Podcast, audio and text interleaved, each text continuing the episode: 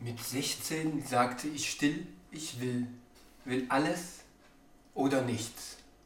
Glück auf, lieber Julian. Glück auf, Herr Kiesling. Lang nicht gesehen. Glück auf an die Hörerschaft. Erstes Stößchen heute im festlichen Glühweinrausch. Tetrapack. Aber wir dürfen jetzt den Dings nicht mehr nennen, wo wir das her haben. Aus Dings. Wegen Gründen. Nee, wegen, wegen Werb Eigenwerbung und so. Ah ja. Hat uns Herr Rietsche letztens beigebracht. Ja, Vor Monaten. Wer das noch weiß. Aber es ist das mit diesem blauen Buchstaben und dem A. Das große A.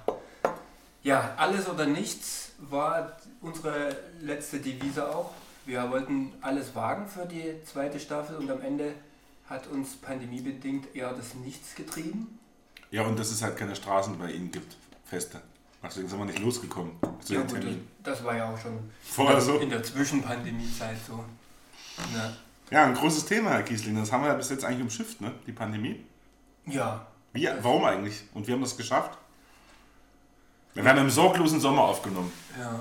Also auch abgekürzt in ähm, Sachsen mit SS. Sorgloser Sommer. Apropos Sachsen, das könnte ein Grund sein. Wir, wir negieren ja hier in Sachsen ganz gerne, dass es so eine Art Pandemie aktuell gibt. Und Ich muss auch wieder mitschreiben mit der Schreibmaschine, weil es könnten natürlich beweismäßige Sachen vernichtet werden. Und muss man ein bisschen aufpassen, querdenkermäßig. Deswegen, das ist richtig. Herr Kiesling liebt den Ausdruck SS. Bleibt das S gleich hängen hier in der Schreibmaschine. Das, das SS ist ja ein bisschen hängen geblieben in Sachsen. Und unsere Protokolle, das ist jetzt eben so vorgeschrieben, gehen ab sofort direkt an Innenminister Wöller, damit wir auch weiter unseren Podcast machen können. Vielleicht, da wir uns ja mit neuen frommen Liedern zurückmelden, ähm, nochmal vielleicht erläutert, warum es jetzt ein Stück weit Funkstille gab. Wir hatten große Pläne für die zweite Staffel und geben jetzt nochmal ein kleines Ständchen bei dir in der Küche. Warum, lieber Julian? Ähm, Herr Kretschmer musste uns äh, pandemiebedingt ähm, absagen, musste in Quarantäne, seine Frau war infiziert. Zwei Tage bevor das losgehen soll, am Montag, habe ich einen Anruf bekommen vom LKA. Ähm, ist Ist kein Spaß? Es gab einen Anruf vom ja, LKA. und dann hat er gesagt, ist nichts. Ja. Da habe ich gedacht, das ist ähm, gute Kommunikation. Nicht guten Tag und wer er ist, sondern er hat gesagt, ist nichts einfach. Ist einfach nichts. Ja. Und dann hat er gesagt, ob ich schon wüsste, und dann war es natürlich mal in den Medien. Ich habe es also vom LKA-Boy als erstes erfahren und äh, wir mussten eine voll ausverkaufte Veranstaltung absagen. Es hat auch keiner bis das Ticket zurückgefordert, was ich sehr, sehr dumm finde. Weil das Geld ist ja schon längst weg. Ist ja klar. Welches Geld? Ähm, genau, aber das- wir holen das nach. Äh, mit acht LKA-Beamten wahrscheinlich, weil Herr Kretschmer seit neuem, Herr Kiesling, ja bedroht wird. ja. Und das war gar nicht so Trittbrettfahrermäßig, wie man dachte. Man hat also Leute festgenommen und da gab es auch Armbrüste und äh, verschiedene andere Waffen. Ich würde es echt gerne mal sehen, wie jemand einen Anschlag versucht mit einer Armbrust auf einen Ministerpräsidenten. Muss ja auch ein bisschen die Bogen spannen, ja, um es mal schön zu sagen. Ja. Das dauert ein paar Sekunden. Also wenn sich die Leute fragen, wie es hier mit der Digitalisierung steht, wir planen in Sachsen traditionell noch Attentate mit der Armbrust. Ja, ja, doch, doch. Doch, doch. Ja, Also, also die, die P9, die P9 der LKA-Beamten scheint auch ein bisschen besser zu schießen als ähm, das G36 von der Bundeswehr. wir haben ja jetzt einen Anbieter gewechselt. Ja. Wir sind jetzt bei Telegram. Alle miteinander. Ja, ich würde auch sagen, dass wir den Podcast verlegen sollten. Also wir haben zwar 4000 Follower jetzt, aber ich habe Angst. Wir sind ja auch sehr kritisch. Wir sollten das dann schon bei Telegram versuchen, da nochmal zu publizieren und zu veröffentlichen. Genau, also wer jetzt die, die neuesten Updates möchte, der kann am besten in unsere Telegram-Gruppe. Ja. Äh, der Wendler ist da, Xavier Naidu war kurz mal dabei und Der ist an seinen Tränen erstickt. Joe Gerner ist auch in unserer Telegram-Gruppe. Ja, Also, natürlich. Wer, wer Als Rechtsanwalt. Ja, Als Rechtsanwalt. ja. Also bei allem Spaß ist es natürlich äh, tatsächlich gerade eine verfahrene Situation und genau deswegen haben wir uns auch nochmal berufen gefühlt, jetzt hier äh, unseren Podcast erst recht wieder voranzutreiben, wenn auch unter anderen Umständen, als wir es uns gewünscht hätten. Kann man das so zusammenfassen? Ja, wir machen einen, einen Rückblick von 2021 und wagen uns dann Richtung 2022 und es wird einige Neuerungen geben, wie bei allen Ja, neuen Jahren. ganz Du hast ja genau. schon eine verraten mit der Telegram-Gruppe, aber das war für später geplant. Gut, Na gut. was soll's. Ja, ich denke, dadurch, dass wir eh alle Protokolle an Wöller geben, ähm, die wissen ja schon Bescheid. Ich schreibe ja mit. Ihr, ihr werdet in den Medien lesen, was mit unserer Telegram-Gruppe so los ist. Richtig. Alles oder nichts, Hildegard Knef auch deswegen und dann lass uns gleich einsteigen, vielleicht in so ein bisschen einen Rückblick dessen, was so auch politisch passiert ist, denn mit großem Dank an unsere verbleibende Hörerschaft. Ähm, wir wollen natürlich wieder politische Einblicke geben Ja. mit Bezug auf die neuen Länder und die größte Vertreterin aller Zeiten für die neuen Länder ähm, hat ihren Dienst offiziell beendet mit einem Zapfenstreich und einem Wunschlied von Hildegard Knef. Ja. Für mich soll es rote Rosen regnen. Ja. Ja, das hat mich ein bisschen stumm zurückgelassen, muss ich sagen. Also ähm, so glamourös ihr Abschied im großen Zapfenstreich war, unter anderem ja auch den Fahrplan vergessen. Das kann man eigentlich auch über die 16 Jahre Kanzlerschaft sagen. viel Farbe war da nicht. War viel schwarz-weiß. Ähm, man wird später über sie sagen, man sagt ja immer, dass ein Staatsmann oder eine Staatsfrau größer wird ähm, im Laufe der Zeit. Haben wir ja bei Helmut Schmidt gesehen. War ja eigentlich kein glamouröser Kanzler, aber ein sehr glamouröser alter, alter, alter Statesman, sagt man hier in Sachsen. Ein alter Staatsmann. So, ein alter Statesman. Und äh, man muss sagen, es ist eigentlich erschreckend. Ne? Also 16 Jahre und es gibt kein großes Projekt, was äh, zurückbleibt. Es gibt äh, den Satz, wir schaffen das. Ähm, und das war es eigentlich, was mir so einfällt zu ihr. Und ähm, bezüglich der ostdeutschen Sache, die Sie angesprochen haben, Kiesling, muss ich sagen, ich glaube, sie war die westdeutscheste Kanzlerin, die man sich ähm, aus Mecklenburg-Vorpommerscher Sicht wünschen kann. Also das Thema ist eigentlich nie aufgekommen bei ihr in der ganzen Kanzlerschaft. Also ich muss ja ehrlich gestehen, dass ich schon in der Phase der historischen Verklärung bin. Also ich, ich romantisiere natürlich, was, worüber ich 16 Jahre geschimpft habe. Und, äh, Aber in Schwarz-Weiß. nach wie vor in Schwarz-Weiß. Ähm, ich mache da nicht immer nur Schwarz-Weiß, ich mache auch manchmal so Sepia-Filter drüber Mhm. und äh, so kleine Spruchbilder über die letzten 16 Jahre gedanklich bei mir von Angela Merkel. Und ich muss schon sagen, dass ich zumindest großen, großen Respekt vor ihrer, vor ihren letzten 16 Jahren habe. Auch wenn es natürlich, ja, gerade viele Baustellen hinterlassen hat, wenn wir gerade schon die Digitalisierung angesprochen haben. Zum Beispiel. Ähm, aber wir haben ja auch äh, die Möglichkeit, über sie in einer ganz anderen Facette nochmal zu sprechen. Wir haben die Möglichkeit, uns zu überlegen, was hinterlässt sie uns tatsächlich, was hinterlässt sie den Ostdeutschen, was ähm, hat sie uns als ostdeutsches Volk, wenn man so möchte, hinterlassen. Und es ist schon spannend, weil sie sich dieser Frage gar nicht gestellt hat. Also sie war in Ostdeutschland ein paar Mal unterwegs, auch im Wahlkampf, als sie dann gezwungen wurde, noch ein paar Stimmen für, für Lasche, wie ich ihn gerne nenne, zu holen. Äh, Das hat sie mit so mittelgroßer Begeisterung getan. Und wenn ich bei, von, von Frau Merkel und mittelgroßer Begeisterung spreche, also mit gar keiner Begeisterung im Prinzip, auch mit gar keinem Gesichtsausdruck. Und ähm, sie hinterlässt uns in, in Ostdeutschland im Prinzip nichts.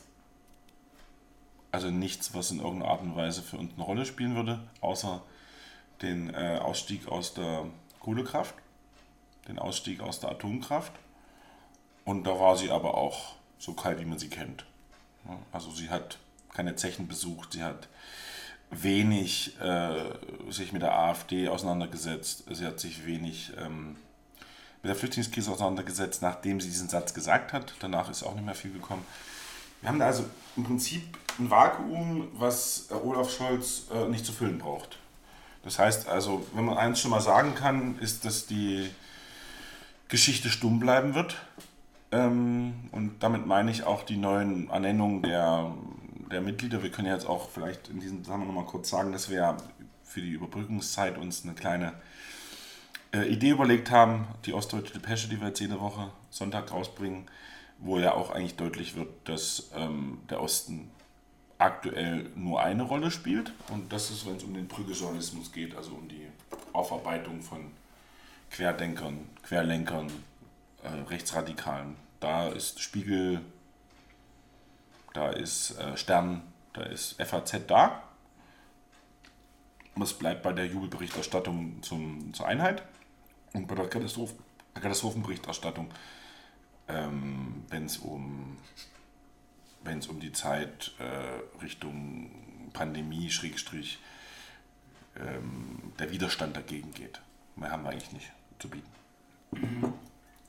Also Julian, als erstes muss ich nochmal sagen, dass ich das wirklich vermisst habe, hier mit dir ein bisschen zu sitzen und ähm, meinen romantisierten, positiven Blick von dir zerstören zu lassen in der Kürze der Zeit, die es überhaupt möglich Was ja eigentlich gar nicht geht, weil sie in Boxberg wohnen. Also ich meine, da ist ja, ne? Ja, Da ist ja, da ist ja Finesse und Trist, ist ja, sind ja. Ja. Worte, die kennen sie ja nur aus dem Feinkostladen. das, das wollte ich äh, gerade sagen. Eigentlich komme ich ja schon aus der Hauptstadt der Tristesse und dann sitze ich hier in der Küche und kriege meine Illusionen nochmal um die Ohren gefeuert. Aber es stimmt natürlich. Wir haben in Sachen Ostdeutschland und der, dem Demokratieverständnis in den neuen Ländern natürlich mit einer eigentlich ostdeutschen Kanzlerin wenig Fortschritte, eher, so müssen wir jetzt konstatieren, Rückschritte gemacht, was das Vertrauensverhältnis zur Bundesregierung angeht. Und da kommen wir auch schon zum nächsten, nämlich der Bundesregierung als solche, die sich auch neu äh, konstituiert hat. Die geschäftsführende äh, Bundesregierung ist offiziell abgelöst zum jetzigen Standpunkt. Ich nehme mal kurz einen Glühwein. Nicht zu viel. Nur so ein bisschen noch in Festtagsstimmung trotzdem zu kommen. Und wir sehen auch wieder wenig Repräsentanz, was die neuen Bundesländer angeht. Wir sind eine falsche Repräsentanz, würde ich sagen. Wir haben eine eine Umweltministerin, äh, Frau Lemke, die lange Jahre in Sachsen-Anhalt unterwegs war, die übrigens auch ähm, tatsächlich äh, in der DDR Agrarwissenschaft studiert hat. Schwerpunkt Fleisch, sagt man. Äh, Sie hat dann also äh, relativ blümig, äh, blumig und blümig beim Herrn ähm, Jung, übrigens Aufruf, ich bin ein neuer Fanboy von Tilo Jung, komme aus Mecklenburg-Vorpommern, wenn er das hört. Natürlich hört er das nicht, aber äh, er hat sich eingeladen. Das sind also zwei Aufrufe. Thilo Jung, wir wollen dich irgendwann im Podcast haben. Und der Aufruf, den ich noch weiterleiten möchte an die Prominenz, dass es ab sofort in unserer kommenden zweiten Staffel die Kampfansage an Jan Böhmermann. Ja, Ab sofort wird in jeder Folge, das ist die offizielle Vendetta, das ist unser digitaler Federhandschuh. Ähm, es war eine Ostbäschung zu viel. Ja, er hat sich mal wieder ausgelassen. Ähm, mehrfach er hat sich über Sachsen ausgelassen, hat sich Innenminister ausgelassen. Da war damals der Herr Mayer, der Innenminister aus Thüringen, der auch jetzt kürzlich, heute oder gestern, ähm, zu Hause besucht werden sollte von ein paar Kumpels von ihm Ja. aus der rechten Ecke. Und ähm, der ist auch festgenommen worden, war also einschlägig vorbestraft, der Mann, der das geplant hat. In Gotha ist das Ganze also vollzogen worden. Ich glaube auch zu wissen, dass er dort wohnt. Nicht in Gotha direkt, aber im Landkreis Gotha. Und ähm, tatsächlich muss man sagen, weil ich das gerade angeschnitten habe, Frau, Frau Lemke, ähm, die wie gesagt ähm, Fleisch studiert hat, wenn man so will. Und ähm, jetzt Umweltministerin im abgespeckten Umweltministerium jetzt, also in einem eigentlich vernichtenden kleinen Umweltministerium, muss man sagen. Äh, alle wichtigen Bereiche wurden ja zu Herrn Habeck gegeben. Ähm, jetzt äh, die Geschäfte führt und wir haben ein Bauministerium bekommen mit Frau, Klei, Frau Kleiwitz aus Potsdam, die mehr oder weniger, wie Horst Seehofer sagen würde, ich war so stark als Innenminister, dass jetzt zwei Minister also Ministerinnen mir folgen müssen. Also sein Traum ähm, in seiner Spielküche unten im, im Keller, wenn er die, die Eisenbahn wieder anla auf anlaufen lässt und Frau Merkel wieder mal ähm, vor der Schranke stehen lässt. Also es gab dann einen sehr schönen Spot, wo er also vor der Schranke von Merkel stehen lässt und sagt, wenn es ihm gut geht, darf es auch mal drüber laufen, ansonsten wird es vom Zug überfahren. Ja? Ähm, also ein abgespecktes Bauministerium, ein Problem, was Großstädte trifft, das Bauen vor allen Dingen, Bauen und Wohnen. Ähm, was natürlich äh, für Ostdeutschland jetzt anfängt eine Rolle zu spielen aufgrund der Mietspiegelerhöhung, aber in Wirklichkeit ein Großstadtproblem bleibt. Also eine ostdeutsche auf westdeutschen Interessenposten, kann man sagen. Wir haben Herrn Schneider dazu bekommen, ähm, ein Thüringer SPDler, der jetzt ähm, Staatsminister im Bundeskanzleramt ist. Man sollte sich von dem Begriff Staatsminister nicht ähm, in die Irre führen lassen. Das ist also ein besserer parlamentarischer Staatssekretär, das ist nichts anderes. Der jetzt die Ostgeschäfte führt, ähm, der Herrn Wanderwitz beerbt. Und das war's ostdeutscher Repräsentanz. Wir haben noch zwei, drei Staatssekretäre in verschiedenen Ministerien. Karl Lauterbach hat eine, eine Ostdeutsche berufen als Staatssekretär, und ansonsten haben wir nichts.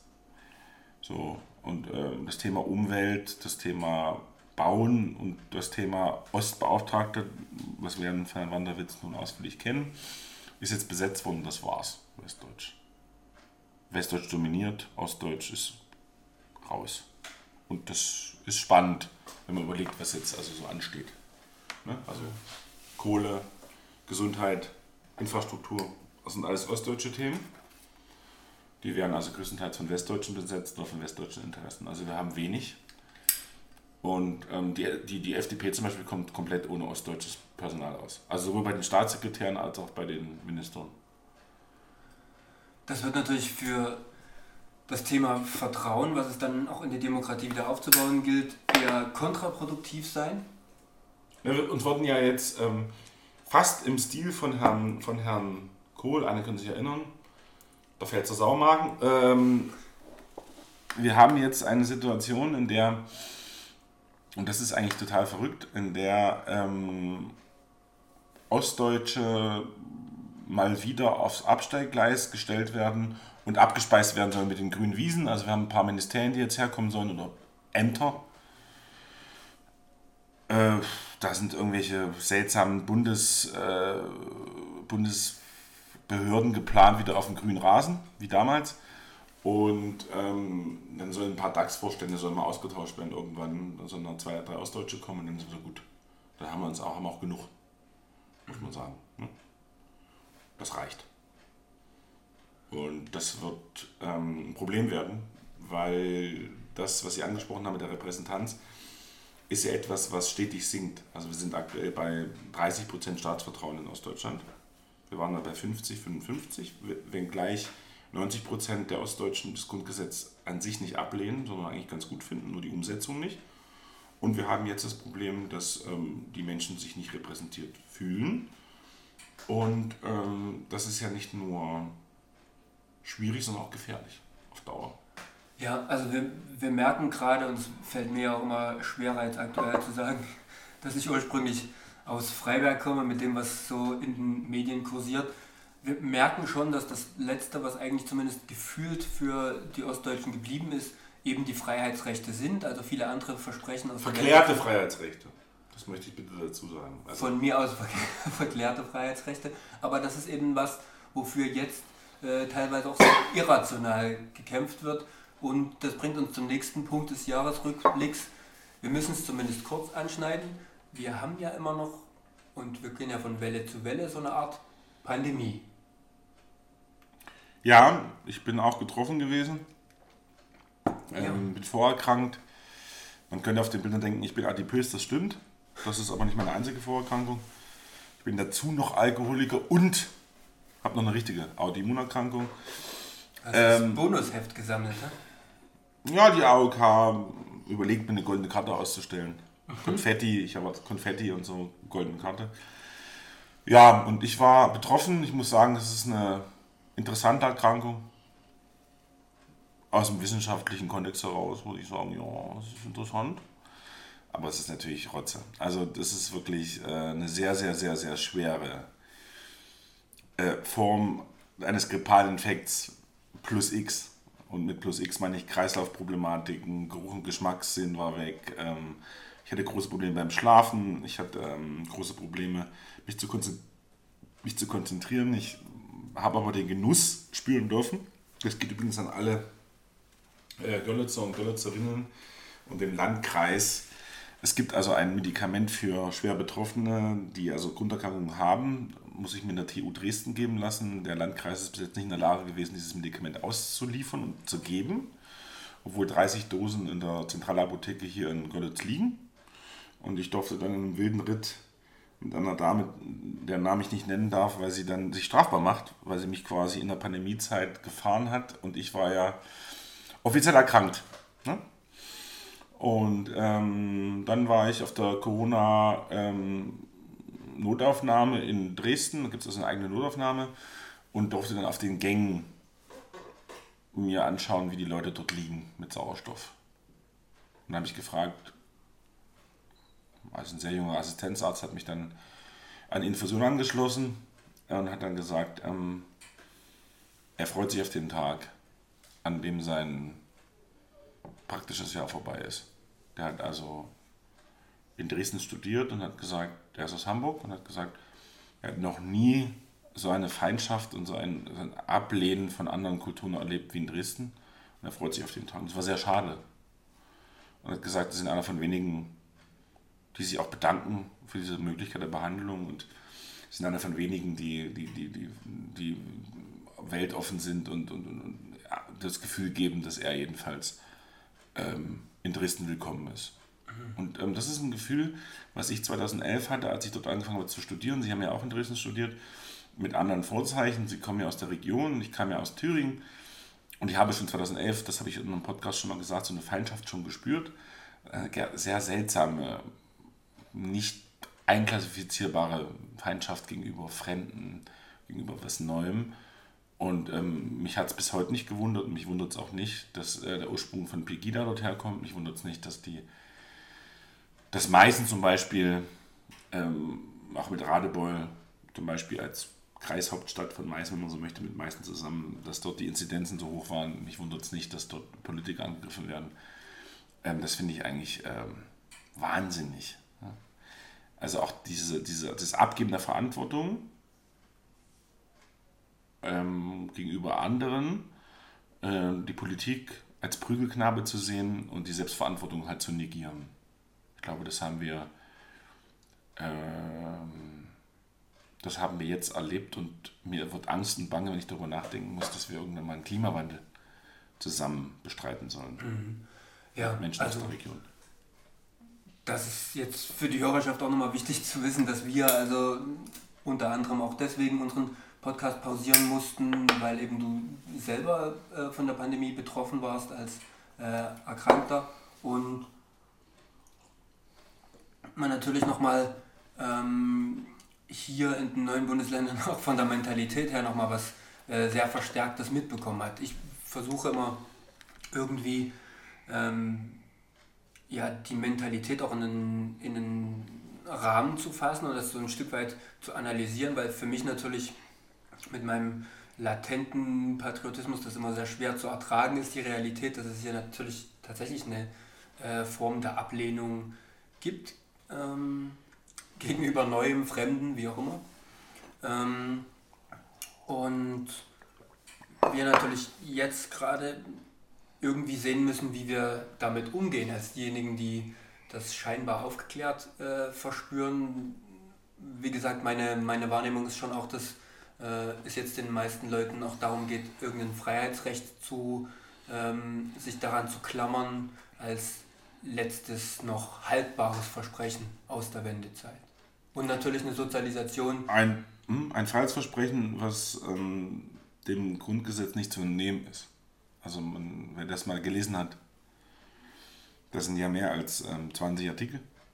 Das sind die ersten 20 Artikel sind Grundrechte, danach geht es um Staats- und Organisationsrecht, wie welchen Bundeskanzler, wie tritt das Parlament zusammen, wer ist der Bundesrat, warum gibt es Länder und und und.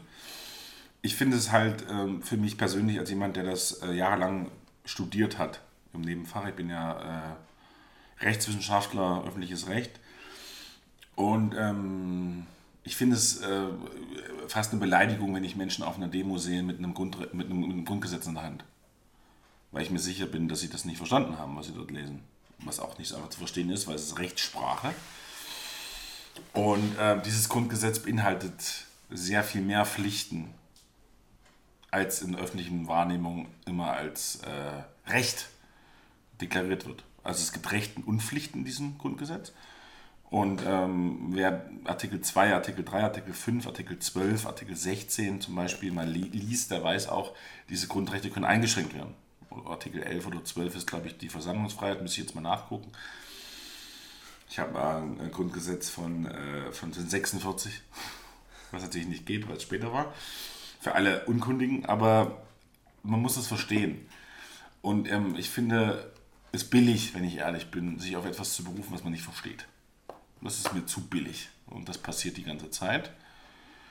Und äh, das Recht der körperlichen Unversehrtheit, was äh, relativ früh im, äh, im Grundgesetz äh, geregelt ist, beinhaltet ja aber auch die körperliche Unversehrtheit der anderen.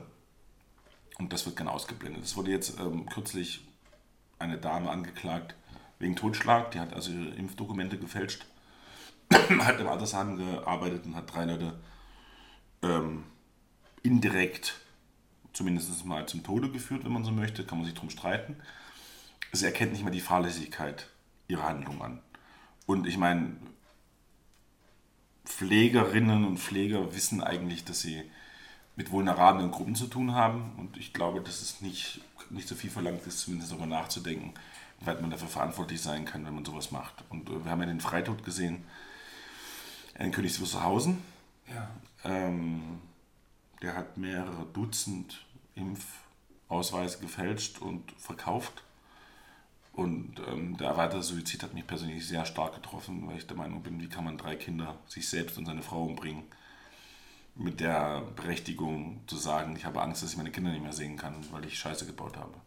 Also die Selbstverantwortung ist etwas, was so sehr in den Vordergrund gerückt wird, wenn es darum geht, die Impfung nicht, so bekommen, nicht bekommen zu wollen, ähm, aber auf der anderen Seite muss ich sagen, bin ich sehr, sehr erschüttert darüber, dass man äh, nicht bereit ist, auch dieses Risiko, was es bei einer Impfung gibt, was sehr, sehr klein ist, aber es wird es geben, äh, nicht in Kauf zu nehmen, um andere auch und sich selbst zu schützen.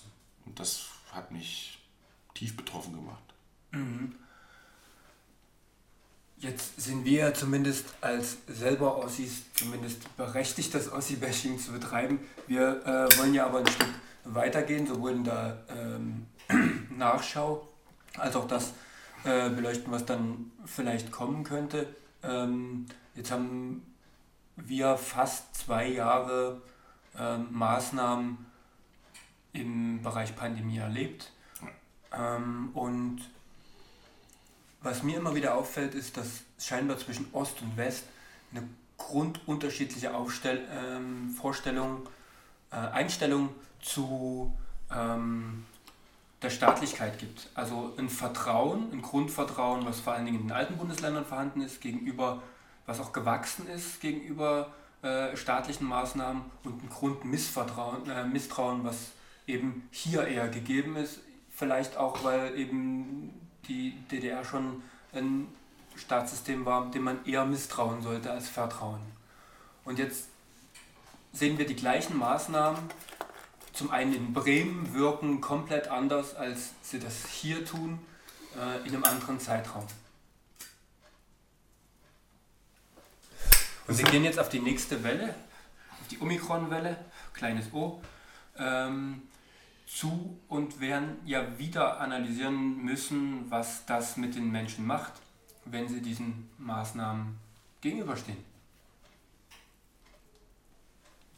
Ich muss sagen, ich äh, finde es ganz, ähm, ganz amüsant, dass immer vom bösen Erwachen ähm, die Rede ist bezüglich der äh, Machthaber in Deutschland. Ich muss sagen, wie lange muss man geschlafen haben, um verstanden zu haben, wie, ähm, wie der Staat funktioniert. Also man könnte ja von einigen Leuten tatsächlich glauben, dass sie jetzt ab 92 in tiefen Schlaf waren. Und sie haben abgeschaltet, wenn es um staatliche Maßnahmen ging, als sie gemerkt haben, dass die blühenden Landschaften doch nicht so kommen, wie sie dachten. Das kann aber keine Ausrede sein ähm, man kann nicht immer warten. Und ich muss sagen, ähm, wir haben über die Ost-Ost-Biografie meines Lebens gesprochen. In Bulgarien sind 26% der Menschen geimpft, obwohl der Impfstoff da wäre. Es gibt jetzt also Rückkaufmaßnahmen von äh, Professor Lauterbach, der jetzt aus Bulgarien und Rumänien ähm, Impfstoff zurückkaufen kann, weil die Leute das nicht benutzen. und inwieweit dieses ähm, sozialistische System tiefer verwurzelt ist, umso östlicher man kommt, merkt man zum Beispiel in Bulgarien. Also ein, ein Staatsmisstrauen, was in Bulgarien auch gewachsen ist durch verschiedene Regierungen in Bulgarien, die es gab, die sehr, sehr zweifelhaft korrupt und co. sind. Und da muss ich sagen, das ist mir nicht verständlich, wie das in Ostdeutschland passieren kann. Wir hatten stabile Regierungen hier, auch Landesregierungen. Äh, wir hatten in Thüringen ähm, stabile Verhältnisse über Jahre. Jetzt haben wir mal kurz einen Bruch dort aufgrund der, der Minderheitsregierung. Wir hatten in Brandenburg stabile Regierungen, in Mecklenburg-Vorpommern, in Sachsen, in Sachsen-Anhalt. Wir hatten also nie Staatskrisen in dem Sinne. Ähm, wem vertraue ich dort nicht, ist meine Frage. Also ein Herrn Haselhoff, der Physiker ist, Anfang, Ende 60, Anfang 70, weiß nicht, warum sie nicht vertrauen soll. Weiß nicht, warum, Soll ich dir sagen, warum? Ich bin gespannt. Weil dann zwischendurch immer noch Sachen auftreten, wie zum Beispiel der Maskensk Maskenskandal, der dann dazu führt, dass eben Leute straffrei davonkommen. Und wenn man ohnehin schon mit einem. Das ist aber kein ostdeutsches Problem. Es gab einen Ostdeutschen darunter, aber der ist so wenig Ostdeutsch. Ich kenne ihn persönlich, Herrn Hauptmann. Ich habe mit ihm zusammen studiert. Ähm, der Mann wollte sich bereichern, das ist alles. Das ist bitter und der gehört entfernt aus dem politischen System. Hat er ja auch selbst dann relativ schnell gemacht. Ähm, das, was Sie anführen als ähm, Maßnahmen, müssen auch die Westdeutschen genauso aushalten. Herrn Nüsslein, äh, den, den, Herrn Sauter müssen die Leute genauso aushalten. Und ähm, das kann aber nicht der Grund dafür sein, das Staatssystem an sich abzulehnen. Das ist mir zu wenig. Naja, aber es ist schon das bisschen, was an Vertrauen vielleicht da ist, wird bei denjenigen natürlich auch wieder äh, zu, ja, zerrüttet, die ähm, vielleicht ein anfängliches Vertrauen natürlich. Herr Kiesling, ich kann meine eigene Unsicherheit gegenüber dem Staat und dem System, weil ich ein anderes erlebt habe, ähm, nicht dazu machen, um es zu missbrauchen zu glauben, dass alles so wäre und alles so ist. Wenn man nach dem, wenn man nach dieser Raison oder nach dieser Idee vorwärts geht, dann sollte man, nachdem man einmal in seinem Leben betrogen wurde in einer Beziehung, nie wieder mit jemandem zusammen sein. Also ich kann nicht staatliches, äh, staatliches Misshandeln äh, jedes Mal dafür benutzen, um den Staat an sich äh, in Frage zu stellen. Dann muss ich auch alle anderen Konstrukte im privaten und beruflichen in Frage stellen. Weil jeder macht Fehler. Ja. Ich möchte weder einen Hauptmann noch einen Nüsslein noch einen Sauter schützen. Ich finde das ein, großes, ein großen Skandal. Der ähm, Prozess von Herrn Hauptmann steht noch aus, das ist noch unklar. Sauter und ähm, Nüsslein sind freigesprochen worden. Finde ich ein falsches Signal. Nichtsdestotrotz glaube ich nicht, dass es geht, dass wenn man äh, enttäuscht ist von jemandem oder ähm, sich was anderes gewünscht hätte, dass man dann prinzipiell sagen kann, ich muss es jetzt ablehnen. Das ist mir zu einfach. Ja, stimme ich dir vollkommen zu. Ich, für mich ist es nur wichtig zu wissen, wohin zieht man das Ganze, weil es, es wird natürlich ähm, trotzdem, und das ist das, was ich damit sagen will, die Prognose bleiben, ein Vertrauen wird dadurch nie entstehen. Die Frage ist doch aber, was ist das für eine Art von Vertrauen, was ich gegenüber dem Staat knüpfen muss? Und äh, diese Frage ist doch deswegen so entscheidend, weil ich mich fragen muss, inwieweit habe ich eine Eigenverantwortung gegenüber dem Staat, Rechte und Pflichten, Grundgesetz, und wie bin ich bereit, ähm, dem Staat die Chance zu geben, äh, Vertrauen aufzubauen. So, und ich kann mich nicht gleichzeitig hinstellen, dass in der DDR nicht alles schlecht war, und dann wiederum sagen, ich habe demonstriert, und dann wiederum sagen, ich vertraue dem Staat nicht. Das ist mir zu einfach. Es war in der DDR nicht alles schlecht, aber wer mit dem System Staat in der DDR in Konfrontation war, weil er dagegen war, weil seine Eltern dagegen waren, weil er eine andere Einstellung hatte, der hat sehr viel Schlimmeres erlebt, als jeder DDR-Bürger, ehemaliger DDR-Bürger jetzt aktuell gegenüber dem Staat erlebt. Das ist mir zu einfach. Und es ist mir auch zu einfach zu sagen, ähm, die Pharmaindustrie will, will nur verdienen oder der Gesundheitsminister muss seine Dosen ausliefern. So einfach ist es nicht. Und diese, diese, diese Einfachheit dessen, was, was die ganze Zeit in der Pandemie programmiert wird gegenüber den, dem Staat von, von ostdeutschen Bürgern, ist genau das, was sie damals abgelehnt haben, in den 89, als sie auf die Straße gegangen sind. Also ich kann mir keine Kerzen in die Hand nehmen, kann sagen, ich bin gegen den Staat, bin für Demokratie und dann ist mir Demokratie zu schwer, offensichtlich. Gegen was zu sein, ist das Einfachste. Stefan Esel zum Beispiel, ähm, den empört ich, euch? Empört euch, genau. Also ich habe in Buchenwald lange Jahre gearbeitet. durfte ihn persönlich nie kennenlernen, aber einige seiner Kumpanen, der dort also gewirkt hat. Und gegen etwas zu sein, ist eine temporäre Maßnahme. Danach ähm, muss ich mir überlegen, für was bin ich eigentlich. Stefan Hersell musste dann ja selber eingestehen, dass empört euch eben nicht ausreicht und äh, hat dann mit einem Buch engagiert euch ja nochmal vor seinem Tod nachgelegt. Und das ja. im hohen Alter. Ja. Und da muss man sagen, dass dieses Buch äh, engagiert euch sehr viel Ostdeutsches in sich hat. Ja. Und da sind die Ostdeutschen faul geworden. Dagegen zu sein ist einfach. Äh, für etwas zu sein und dafür einzustehen, ähm, wird nicht gelöst über eine Kerze. Ja. Und vor allen Dingen, wenn ich das System nicht verstehe. Äh, Demokratie zu verstehen und, die Auswüchse der Demokratie wirklich zu verstehen und auch die, die Schattenseiten dessen, was Demokratie hat, ähm, auszuhalten, ist etwas, was man unbedingt, ähm, unbedingt aushalten und auch verstehen muss. Und vor allen Dingen muss man auch den Widerspruch ähm, zwischen Freiheit und Pflichten verstehen. Und da muss ich sagen, da ist der Ostdeutsche, und da pauschalisiere ich sehr gerne, ähm, ganz schnell dabei, wenn es um Freiheiten geht, aber bei, bei Pflichten ist er, ist, er, ist, ist er langsam und auch vor allen Dingen, ähm, man könnte fast sagen, immun im schlechten Sinne. Ja, also ich glaube, dass den Deal, den wir alle als äh, Staatsbürgerinnen und Staatsbürger eingehen, ist ja ähm, erstmal einfach betrachtet, äh, wir geben Freiheit und bekommen dafür Sicherheit. Ja. Wenn der Deal aus dem, in der Wahrnehmung aus dem Wanken gerät, dann ähm, und wir dann eine Unbalance verspüren, dann ist es meistens der erste Schritt dahin, dass die Leute auf die Straße gehen. Und jetzt gebe ich dir natürlich vollkommen recht. Jetzt gibt es zwei Möglichkeiten. Die einen sagen, gut, dann äh, ist es jetzt unsere Auffassung, in die Eigenverantwortung zu gehen. Ja. Und diejenigen, die eben in einer anderen Sozialisation vielleicht auch aufgewachsen sind, äh, die gehen jetzt in die Beschwerdehaltung, weil für sie natürlich der Deal nicht aufgegangen ist. Aber de, der dritte Ansatz ist natürlich vollkommen recht, richtig. Jetzt wäre dann unser Aufruf, äh, sowohl nach Ost als auch nach West, aber vor allem nach Ost, dann zu sagen, jetzt ist der nächste Schritt nach der Empörung das Engagement. Und, und zwar Engagement im demokratisch, ähm, im demokratisch äh, höchsten Sinne. Engagement heißt eben nicht, äh, die, äh, die Unterschrift morgens zu leisten für, für die, für die ähm, Schülerinnen oder Schüler der Eltern, äh, die niemals getestet wurden, was ich kürzlich ähm, bei meinem Bruder erleben durfte in der Schule, dass also jemand offensichtlich noch nie ein Wattestäbchen in seiner Nase hatte, weil er selbst nicht wusste, wie dieser Test geht. Engagement heißt nicht, ähm, das System auszutricksen, sondern dem System Loyalität und eine Chance zu geben. Und ähm, das eine erwächst aus dem anderen. Ähm, die Chance, die meisten Ostdeutschen haben den, der Pandemie und der Idee des Managements, was an vielen Stellen nicht gut gelaufen ist, nie eine Chance gegeben.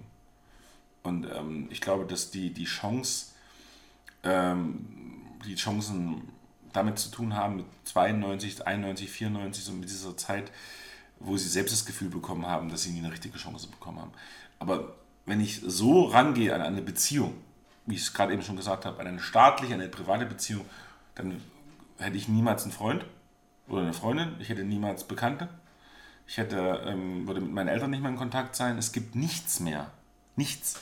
Nichts, was ich in Wirklichkeit haben kann, weil dann, ähm, also wenn ich verzeihen kann, wenn ich vergeben kann, äh, bekommt auch keine Chance auf einen Neuanfang. Und nur weil dieser Neuanfang vergeben wurde in den 90er Jahren, heißt es nicht, dass man ihn nicht äh, jederzeit äh, in irgendeiner Art und Weise ähm, nochmal beginnen kann. Und das ist, ähm, wäre die Chance der Pan Pandemie gewesen und die wurde verspielt. Mhm. Und das ist die Spaltung, die, die, die inner, innerlich, in der innerlich deutschen Grenze von sich geht. Sehr äh, tiefgreifende Logik und vielleicht ist es ja doch noch nicht zu spät, vielleicht ist es doch noch nicht verspielt. Ähm, es war unglaublich wichtig, dass wir auch über ähm, die Pandemie jetzt nochmal gesprochen haben, dass du nochmal äh, erläutert hast. Es ist jetzt vor allen Dingen unsere ostdeutsche Verantwortung, ähm, vielleicht andere Sachen zu vergeben, weil wir uns in einer Problemsituation befinden, die zumindest die Chance hat, in eine Form von Neuanfang. Man sollte kein russisch Roulette spielen, wenn man nicht weiß, wie die Regeln gehen. Und man sollte auch wissen, dass äh, russisch Roulette ein Glücksspiel ist. Und wenn es um die Gesundheit von anderen Menschen geht, ist Glücksspiel immer eine falsche Idee. Ja. Immer. Dann wäre es jetzt für uns an der Zeit, ähm, ein paar Eitelkeiten und ein paar persönliche Befindlichkeiten hinter uns zu lassen und, Und nach vorne zu blicken. nach vorn, solidarisch nach vorne zu blicken. Ja, mit Wo der, wir eigentlich beim Thema 2022 werden halt gesehen. wow, was für ein Übergang. Mein Glühwein, Steck, steck ich mir eine Kippe an. mein Glühwein neigt sich dem Ende und äh, für ein Ende kann ein Anfang sein. Uwe, unten wird's eklig. Der Kaffeesatz für Sie nur. Hm. Okay, ja, jetzt wird es wirklich langsam. Mhm. Okay. Und genau das ähm, soll vielleicht noch ein abschließender Teil für. Der, der Glühwein hat viel mit unserem, unserer Philosophie des Podcasts zu tun, ungefiltert. Absolut ungefiltert. Vielleicht sollte das auch jeder nochmal erfahren. Jede Aufnahme ist eine absolute Live-Aufnahme. Wir machen hier nicht nochmal einen Cut und machen es zum hundertsten Mal neu, sondern das Erste, was im Kasten ist, wird sofort genommen und Weiterverkauft. weiterverkauft. Und so soll es auch im neuen Jahr bleiben. Ja. Ein paar Neuigkeiten wird es aber geben. Wir werden uns ein bisschen mehr. Was haben wir vor, Herr Kiesling? Was haben wir vor? Was haben wir vor? wir, wir werden uns strukturieren. Das ist ein Prozess, mit dem ich natürlich persönlich sehr schlecht klarkomme, aber ich werde es natürlich versuchen. Und weil wir beide so ein bisschen wenig die, die strukturierten Fleißmäuse sind, haben wir uns äh, tatsächlich eher überlegt, das Ganze ein bisschen in Kategorien einzuteilen. Ähm, auf viele, äh, ja, die Hörerschaft hat sich auch gewünscht, ein bisschen ähm, nochmal strukturierter ranzugehen. Das heißt also, wir werden ein bisschen in, den, in der neuen Staffel äh, Einblicke hinter die Kulissen geben, also das, was wir äh, vielleicht auch fernab von jeglicher Thematik privat erleben. Ähm, das haben sich viele gewünscht. Dann natürlich, was unsere absolute Stärke ist, in fachliche Tiefe einzutauchen mit der Abteilung Fachwissen und das, was du jetzt schon angefangen hast über Instagram, den Pressespiegel mit unserer Depesche, was passiert in der Presse mit den neuen Ländern, was, was sagt die Presse so über den Osten der Bundesrepublik. Und da gibt es natürlich nur ND, äh, Bild und Niederschlesische Kurier. Ja, Die drei Zeitungen, würde ich sagen. Maximal. Morgenpost. Morgenpost kann ich mir vorstellen, die Bilder anzuschauen. Wir werden natürlich trotzdem dabei bleiben, ab und zu mal ein bisschen einzuschwenken, was bei GZSZ los ist. Das ist mir auch ähm, wichtig. Warum Florian Silbereisen noch nicht schwanger ist. Und was ist sonst noch in der Super Illo los? Auch das wird bei uns thematisch in der Ist eine ostdeutsche. Zeitung, die Super Illo, darf man nicht vergessen. So. So nämlich. Und deswegen wird das auch bei uns thematisch weiter besprochen werden. Wir werden in der neuen Staffel natürlich auch äh, Gäste einladen. Ich denke, wir können zumindest anschneiden. Äh, wir hatten für die letzte Staffel ähm, Köpping als, äh, eine, als einen Gastbeitrag. Frau Staatsministerin Köpping, Frau Sta- ja. bitte, also bei den Formalien bleiben. Herrn MP Kretschmer, äh, was nachgeholt wird, äh, wenn er genug Polizei am Start hat. Und wir haben auch noch Ein Bonbon. deutlich, äh, wir werden auf jeden Fall in Sachen äh, Zwei Bonbons eigentlich. Zwei Bonbons. Das eine Bonbon ist, äh, das dürfen Sie aber verkünden, weil Sie so ruhmreich ähm, unterwegs sind. Als erster Bonbon ist wer? Nee, ich, ich möchte noch gar nicht so viel verraten. Die, Ankündigung ist der erste Schritt zum Misserfolg. Wir, Also, wir, werden das Ich, sa ich sage mal so, es, es gab mal einen schönen Spruch, ähm, wer den Grimme-Kreis bekommen hat, danach wird es qualitativ schlechter. Ich muss noch ein bisschen aufpassen, dass wir da nicht äh, in Höhenflüge geraten. Wir haben also jemanden mit wenig Haaren, der sehr klein ist und Ja. seinen Wahlkreis direkt gewonnen hat. Das könnte man sagen. Und man kann sagen, dass wir im Sommer unterwegs sind in Sachsen. Ja, Mit der Landeszentrale zusammen werden wir uns in die Untiefen und Tiefen der Provinz und äh, Großstadtprovinz, also was wie Freital, Delitzsch, ja. Pff, was gibt's noch? Freital, ganz wichtig. Görlitz, Grimma. Na, da wo halt, ne. Proberschau, Demnitz, Tumnitz, da wo halt das wahre Leben stattfindet. Da werden wir hingehen, Ja. äh, um es gleich vorab abzuschicken, bezahlt. Wir machen hier nichts ehrenamtlich. Nee, das ist rum. Äh, ja, wir werden auch, denke ich mal, die Hälfte der Sendezeit ungefähr für Werbeplatz lassen. Das haben wir in der ersten Staffel noch ein bisschen ausgelassen, aber ich denke so, jede, jede Folge wird so eine Stunde, anderthalbe sein und davon werden so Baustner Senf zum Beispiel. Eine, eine gute Stunde wird Werbeplatzierung sein, denke ich. Bis wir fertig sind. Ja. Und dann machen wir westdeutsche Produkte, kriegt eh keiner mit. Ja, Hip zum Beispiel. und ansonsten wird es für uns auch im Jahr 2022 äh, Rosen regnen. So viel kann man auch vorwegnehmen. Ja. Ähm, wir werden das große Wagnis der Tour also angehen und natürlich wird auch die Pandemie noch thematisch ein Teil bleiben. Wir haben heute äh, Wesentliches nochmal. Äh, Wissen Sie eigentlich, was nach Omikron kommt? Omega, hoffentlich ist das Ende. Ne, Omega ist das Ende. Pi kommt danach. Da haben wir eigentlich schon zu tun, was das eigentlich für eine Zahl ist. Ja, das ist die Kreiszahl. Hat das mit Kreis zu tun? und drei- und 3,41. 3,1428, glaube ich. Ja, also die äh, 3,142. Folge wird zur Pi-Variante sein dann. Das wird die siebte oder achte Welle sein, Ja. nehme ich an. Äh, wir sind dann unterwegs oder hier oder ihr hört von uns. Genau. Ja. Und deswegen möchte ich also diesen kurzen romantischen Moment nutzen, Herrn Kiesling Ihnen frohe Weihnachten zu wünschen. Ja, Und alles Gute. es war Und- mir wieder ein innerer äh, Reichsparteitag. Zapfenstreich. Reichsparteitag darf man nicht mehr sagen. Nee, das darf man nicht mehr sagen, deswegen habe ich äh, den, den Zapfenstreich Mhm. genutzt. Ähm, ich denke, wir werden über kurz oder lang unseren eigenen Zapfenstreich erhalten. Ähm, da kann man sich auch Musik wünschen. Wir werden also auf unsere Playlist verweisen dann. Ähm, heute drauf machen werde ich auf jeden Fall äh, für mich soll es Rote Rosen regnen. Du hast den Farbfilm vergessen. Und in Gotha, da gibt es einen Laden, da gibt es das Pilz auf Raten. Auch das wird Das ist für, rein. für eine Meier äh, eine interessante Geschichte und den Farbfilm wird man dann Frau Bundeskanzlerin AD schicken. Ja, wir Dass, werden dass er auch mal ein paar Fotos in Farbe machen kann. Ich denke, Innenminister Wöller wird auch einige prämierte Folgen an Frau Dr. Merkel weiterreichen. Ich hoffe. Ja. Und in diesem Sinne, Rein in die Rinne. Glück auf und bis bald, Rian. Glück auf.